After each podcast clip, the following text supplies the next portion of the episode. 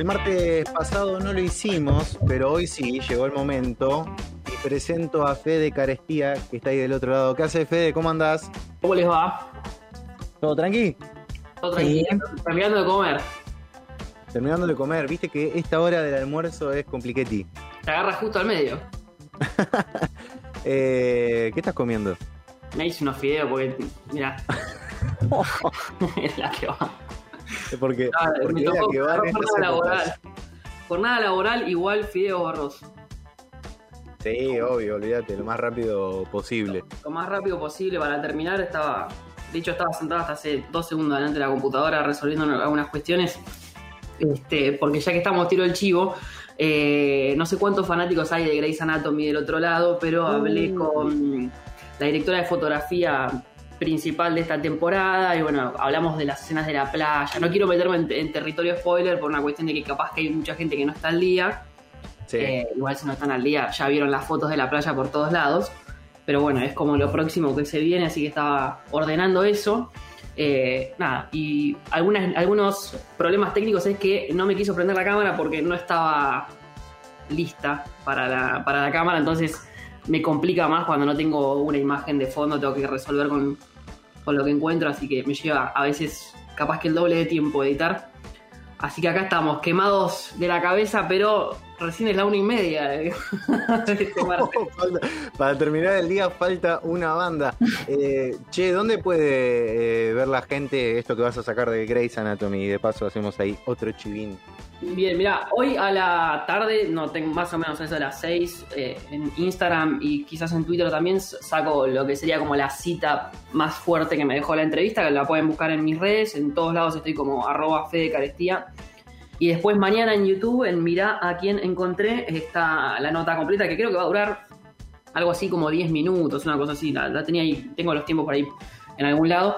Eh, nada, también habla un poco de si hay otra temporada, porque ya que estamos, nos fuimos para cualquier lado, ¿no? Pero ya que estamos, No, no, está bien, está bien. no se sabe todavía si hay una decimoctava temporada. Y bueno, hablamos un poco de los rumores y demás. Una serie que tiene ya demasiados años de vida, ya la podrían ir.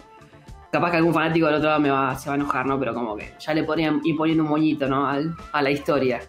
Y viste, eh, ya más que nada cuando se terminan los contratos y tienen que ir matando gente, para mí, después de la tercera muerte, ya tenés que ir abandonando, ¿no? Y en esta temporada se fueron unos cuantos encima. Fueron y vinieron otros, ¿no? Pero bueno.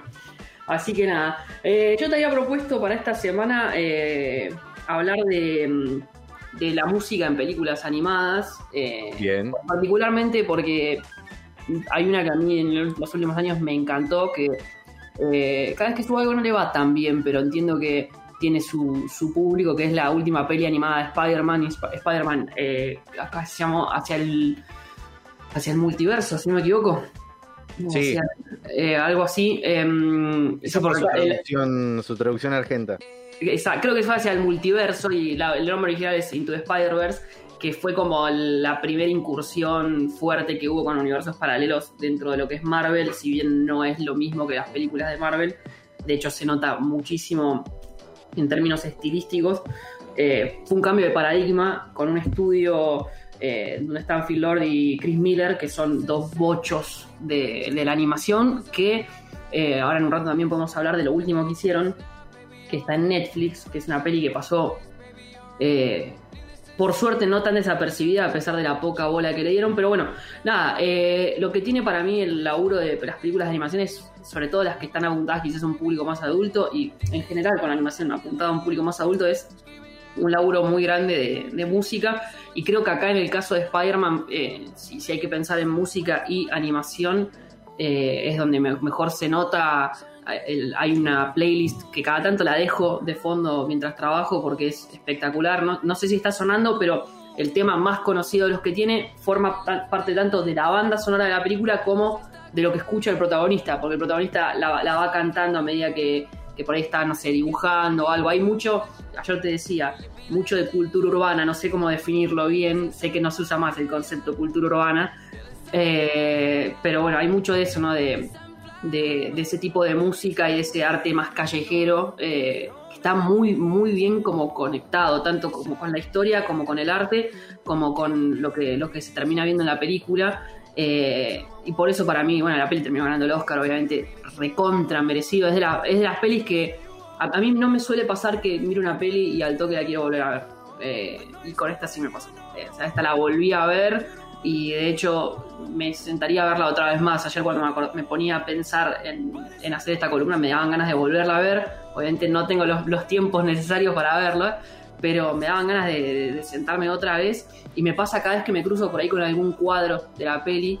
La película está toda escrita, toda escrita, no, toda animada como si fuera una historieta donde vos vas, vos vas pasando y si vos frenás cualquier cuadro de la peli vas a encontrar miles de detalles eh, que le terminan de dar ese, esa cosita así de, de, cómic que eh, quizás no tienen todas las producciones, eh, ni hablar las, las animadas. Así que nada, es, me parece que es lo que mejor logró empatar en ese sentido música y, y, producto final. Así que me parecía como interesante traerlo porque le fue también esta peli que ahora, no sé si ya la vieron ustedes ahí chicos, si ya la vieron, eh, La familia Mitchell contra las máquinas que está en Netflix. Era una peli que originalmente se iba a lanzar en cine. Es hermosa la película. Es hermosa. Es preciosa la película. Tiene como, eh, a ver, muchas cosas muy similares a, esta película de Spider-Man es más para un público más infantil todavía, pero así todo lo que logran es volver a lo que fue quizás la vieja animación de Pixar, que era, si bien era una película infantil, si vos te sentabas como adulta a mirarla, igual la podías disfrutar porque había muchas cosas para vos. Eh, acá hay mucho laburo justamente con cómo nos vamos relacionando con la tecnología. Está el mensaje en, primer plano, es cómo nos consume la tecnología y el peligro. Es una reversión de Terminator en algún punto, eh, entonces me parece que es disfrutable yo para todos. Decime, Tony. No, pienso que mm, en la música, en todo lo que es animado, ya sea para adulto o no, eh, cómo sirve de puente para, digo, es todo animado sí, pero bueno, ese puente de reconocer una canción de algún artista humano, eh, hace ahí, ¿no? Como esa unión de también acercarte a lo real, más allá de lo animado. Bueno, acá lo que pasa con la música es que la protagonista es la, es la adolescente que se está por ir a estudiar cine a, creo que es a Los Ángeles que se va, no sé, me, olvidé los, nombres de la ciudad, pero entiendo que es a, Los Ángeles. Y eh, ella incluso con la música la definen como una chica rarita. Eh, ella, creo que hay una secuencia o dos de ella escuchando música en su, eh, en su cuarto súper super pesada la música, nada que ver con lo que quizás podría pensar que escucha un adolescente. Y está bueno eso, como eh, ese mensaje también en el fondo con, la música de no todo es Maluma o no sé qué es lo que están escuchando hoy en día los pibes. No, es todo eso, podés digo, encontrar tu propia identidad en música quizás por fuera del mainstream, digo, ¿no? eso para mí está muy bien muy bien empatado. Y obviamente también es un guiño para el público más adulto, de vuelta que se sienta a consumir, eh, a, ver esa, ese tipo de producciones y encuentra, bueno, de hecho hay muchos chistes con, eh, no me voy a acordar ni en peor el nombre de la canción, que acá nosotros, que acá tuvimos la reversión en española, eh, que es la de Marica quién, Marica tú, no me voy a acordar el nombre de la, de la canción original.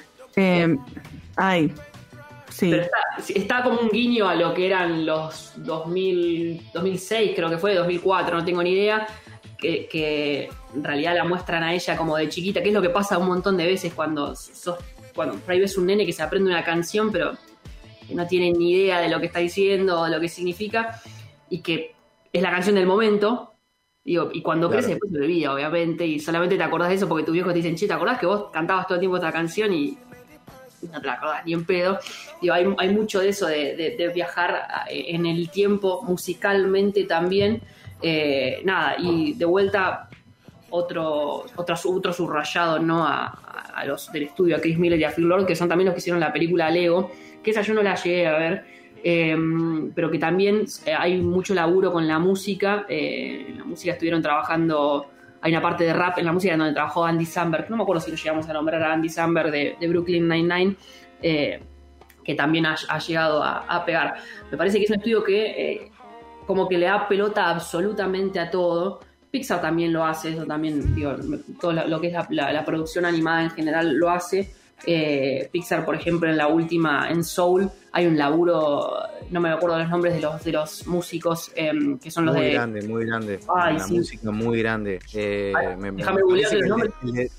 Sí, de una. Eh, mientras lo buscas. El detalle, mm, el detalle de un género eh, de hace muchos, de una música que se escuchaba hace muchos años, que igual hoy también se sigue escuchando, pero digo, se achicó en cuanto a eh, cantidad de gente, capaz masiva que lo sigue. eh, pero lo clásico de la música, ¿no? La raíz, eh, me parece que está muy piola, muy bien graficado y obviamente que la animación es tremenda, muy buena. Eh, bueno, los, los músicos de la última, que han hecho bastantes eh, producciones, eh, en general son Trent Reznor- y Atticus Ross, que son dos músicos Claro. del carajo, no, ustedes los conocerán un poco más que Niche- eh, Nails, ah, se trababa en el nombre.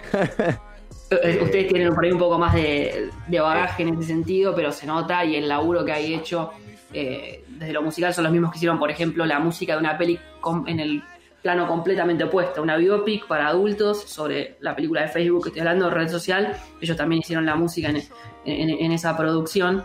Eh, entonces digo, me parece que las pelis animadas tienen como, como esa cosita. Y te lo traía yo para hablar también, justo empecé a ver, bueno, ni hablar, eh, los Simpsons trabajan mucho la música, Padre de Familia trabaja muchísimo la música. Sí. Gracias a Padre de Familia he descubierto temas que la otra vez lo hablábamos con, con How I Met Your Mother, temas que por ahí los tenés dando vueltas en la cabeza y no sabías que de golpe o, los parodian o incluso los ponen eh, o, los, con los cantantes eh, participando activamente del chiste o burlándose de alguna boludez de, que, tenga que ver con, esa canción. Pero Padre Familia también labura muchísimo la música eh, y me parece que justamente eso, que es como, es como la, línea eh, que conecta con el adulto, casi siempre la música. Es, en la que nunca nos, nos vamos a perder.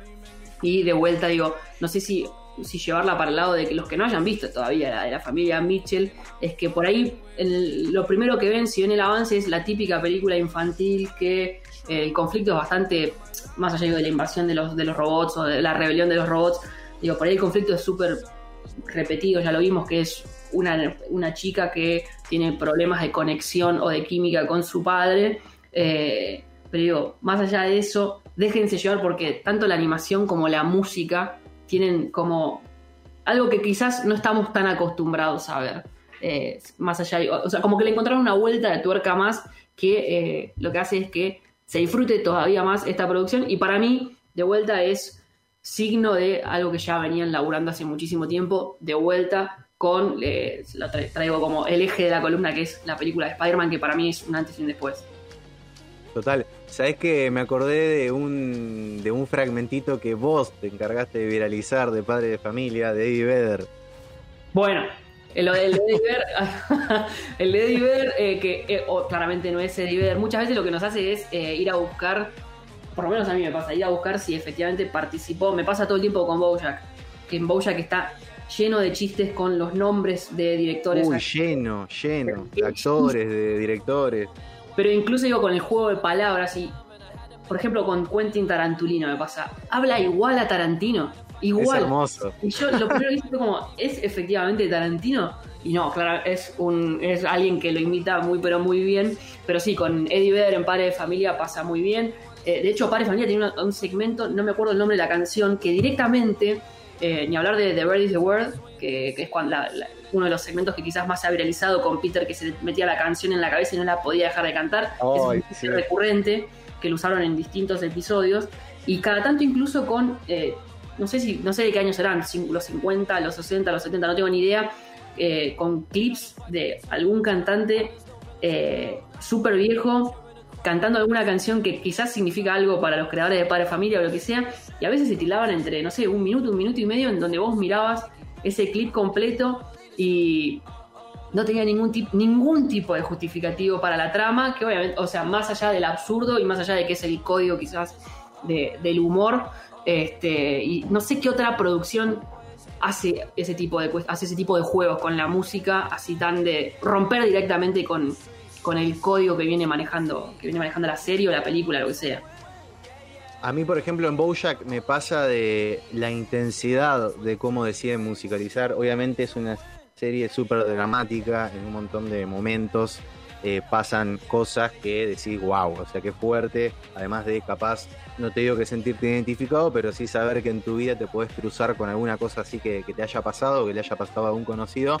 Eh, pero me parece que está muy metido este tema de Los Ángeles, de Hollywood y eh, de temas que tienen que ver con eso. Por ejemplo, aparece en algún momento Saint Vincent eh, con, con, una canción que hace referencia a Los Ángeles. Eh, después también me enteré que la canción de apertura de Bojack, que ahí ya está súper pegada, la hizo el baterista de Black Keys, que se llama Patrick Carney. Y, después también me da un toque más de sentido, ¿no? incluso estaba escuchando de Black Keys lo nuevo y, medio que va por ese lado. Lo de Bojack es un poco más electrónico.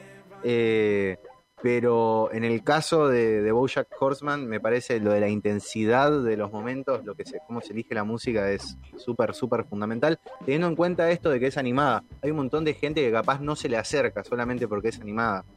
Eh, sí, lo que pasa que los musicales están buenos, te llevan. Lo que pasa es que venimos, estamos acostumbrados de que los dibujitos hasta y no, no, no, no sé, hasta que aparecieron los Simpsons quizás, quizás un poquito antes, eran 100% para, para, para nenes, para menores de edad, que nada, que capaz que un adulto se podía sentar, en familia se podía disfrutar, estaba esa idea de ver la tele en familia, pero a fin de cuentas seguía siendo para los más chiquitos, lo mismo con, eh, no sé, Transformers, eh, estoy pensando en dibujitos ya más de los 80, los Thundercats, hay un montón de dibujos animados que quizás tienen como una vuelta de rosca más. Igual, no, está bien. Eh, igual, como no solamente para chicos, sino también solo en el humor. ¿Viste? Como que Bojack también rompe con eso. Totalmente. los momentos de humor son bastante adultos y como re puntuales. Y el resto del tiempo es una trama adulta común. Sí, sí, bueno, totalmente. De hecho, Bojack, lo mismo Rick and Morty, son series que lo sentás a un nene y no solo está mal que lo sientes a un nene por el humor que maneja y por el, por el, por el lenguaje y el mensaje quizás más, más que se nota en la primera capa, que obviamente nosotros como adultos podemos entender que están siendo sarcásticos o irónicos o lo que sea, pero un nene no lo va a entender nunca y va a entender el mensaje literal. Digo, además no le va a causar gracia.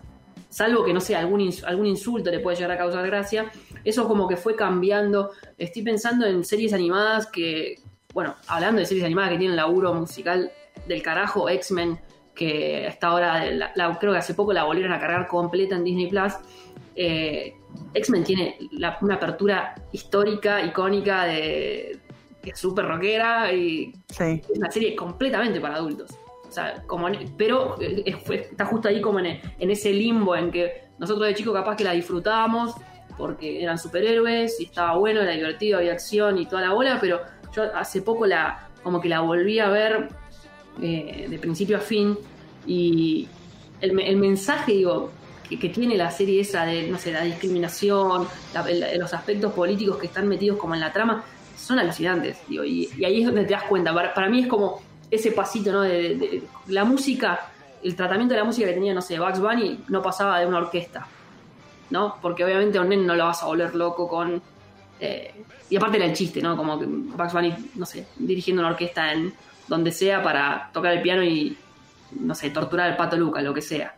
Eh, digo, como que ahora con la, música en las ficciones más adultas, de vuelta, bueno, Bojack tiene ese, ese laburo que, que vos decís, Tommy, eh, claramente, porque está dirigida directamente para nosotros y creo que lo hablábamos en la, en la primera de las columnas, que si un producto no tiene como un buen tratamiento musical es como que nos sentimos que nos queda corto, como que no, no, no, nos termina de, de gustar o no terminamos de conectar con eso. Sí, totalmente. De hecho, pienso en escenas trágicas de Bojack, sin, sin tirar spoiler. De hecho, vos mismo, Fede, que recién vas por la segunda. Eh, a partir de la tercera, fines de la tercera temporada y, principios de la cuarta, ya se pone picante la cosa.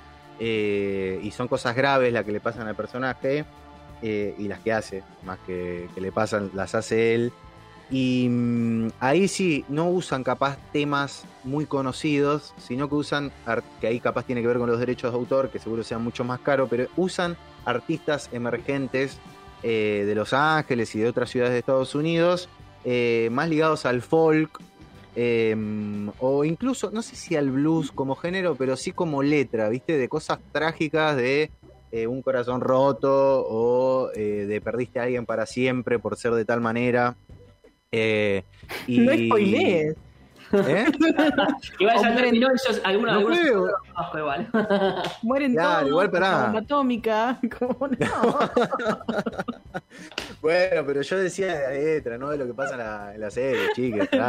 Eh, nada, me parece, me parece que están muy bien metidas y que, y que sin esa musicalización posta, posta no sería lo mismo. Y más allá de que, por ejemplo, eh, individualmente y autorreferencialmente voy por las series animadas, me gustan. Sé que hay un montón de gente que dice, no, no veo eso ni en pedo porque es animada y sé que esa música los atraparía.